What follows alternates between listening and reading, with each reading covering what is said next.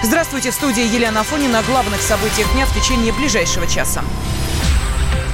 В Мурманской области прощаются с жертвами авиакатастрофы в Шереметьеве. Спецборд МЧС доставил в Заполярье тела 12 погибших и одну урну с прахом. Траурные мероприятия проходят в нескольких городах. На прямой связи со студией наш корреспондент Елена Молодцова. Э, Елена, здравствуй. Здравствуйте. Да, тебе слово, пожалуйста. А, да, сегодня траурные церемонии прощания с погибшими в авиакатастрофе прошли по всему Кольскому полуострову. Мурманск, Североморск, Полярные Зори, Ковдор, Кандалакша плакали вместе с теми, кто потерял Шереметьево, жен, мужей, отцов, сыновей и дочерей, без которых им теперь придется учиться жить заново. А в Мурманске желающие проситься стали стягиваться к Дворцу культуры имени Кирова еще задолго до того, как открыли зал – люди с охапками цветов шли по улицам, э, и на их лицах четко читалась скорбь, боль и недоумение. Они искренне не понимали, что неужели это все происходит действительно с ними, что они больше никогда не увидят тех, а, кого любят, любили, дружили и общались. А, на входе северян встречали полицейские, которые строго следили за безопасностью а в самом зале дежурили, дежурили бригады скорой помощи. И их помощь была действительно нужна, потому что похороны слишком тяжелое испытание для родных. А, безутешно рыдала мама погибшего Максима Назарова. Все время почитаю, что это мой сын, мой сыночек, мой Максим. Он был здоров как бык, как же так? Летал ведь по делам, кто знал, что он не вернется. А, медикам приходилось несколько раз а, подходить к ней, как-то помогать, поддерживать, но, разумеется, никакие слова, никакое участие искренне не могло заглушить ту боль в материнском сердце, которую она испытывала. А женщина на время затихала, но когда видела на большом экране на котором одна, одна за другой менялись фотографии погибших в Шереметьево, снимок своего сына начинала плакать с новой силой. А мурманчане тем временем шли бесконечно вереницы, несли цветы, в зале все время слышались э, обрывки разговоров. Э, она была прекрасным человеком, увы, Бог забирает лучших. А, пришел попрощаться с погибшими мурманчанами и в Рио губернатора Мурманской области Андрей Чибис. А, он обошелся без э, речей, просто положил цветы, молча поставил у каждого из шести гробов, которые, были буквально, которые буквально утопали в цветах, и покинул зал. А, церемония прощания началась в 9 утра и должна была завершиться пол одиннадцатого, но продлилась гораздо дольше, наверное, часов до 12, потому что люди шли нескончаемым потоком, все хотели попрощаться с погибшими и также поддержать их семьи. В час дня в главных храмах города прошло, прошло отпевание погибших. Спасибо. На связи с нашей студией из Мурманска была корреспондент Елена Молодцова. 5 мая самолет «Сухой Суперджет», выполнявший рейс Москва-Мурманск, загорелся после жесткой посадки в аэропорту вылета. 41 человек погиб, 26 из них – это жители Кольского полуострова.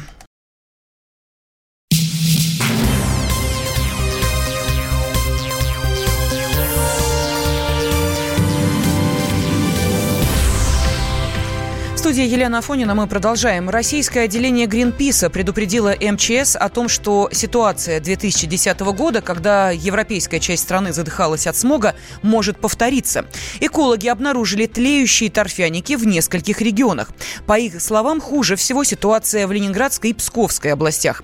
Несмотря на растущую угрозу, избежать массовых пожаров пока невозможно, говорит руководитель противопожарного проекта Гринписа Григорий Куксин. У нас аномально плохая ситуация по погодным условиям. Количество воды на сушных торфяниках значительно ниже, чем это обычно бывает. И количество термоточек, то есть пожаров, обнаруженных из космоса на сушных торфяниках, у нас рекордно большое за всю историю наблюдений. Больше, чем это было весной 2010 года. Это вызывает некоторую тревогу. Собственно, выезды, которые добровольцы сейчас делают по всем осушенным торфяникам Центральной России что количество загоревшихся торфяников тоже рекордно большое. Это, конечно, не диагноз, то есть нельзя сказать, что теперь мы точно будем в дыму, как в 2010 году, потому что довольно сильно поменялось реагирование. И добровольцы с тех пор ездят, помогают выявлять эти торфяные пожары на ранних стадиях. И государственные организации, и пожарная охрана, и лесная охрана сейчас, собственно, изо всех сил ищут эти очаги и их тушат. Сейчас все зависит от того, справимся мы или нет. В первую очередь, устроят люди новые поджоги или нет. Но даже имеющегося хватает, чтобы можно было летом можем получить серьезнейшую проблему с задымлением, если мы не найдем и не потушим все очаги. Потому что если не потушить сейчас, то летом уже не будет возможности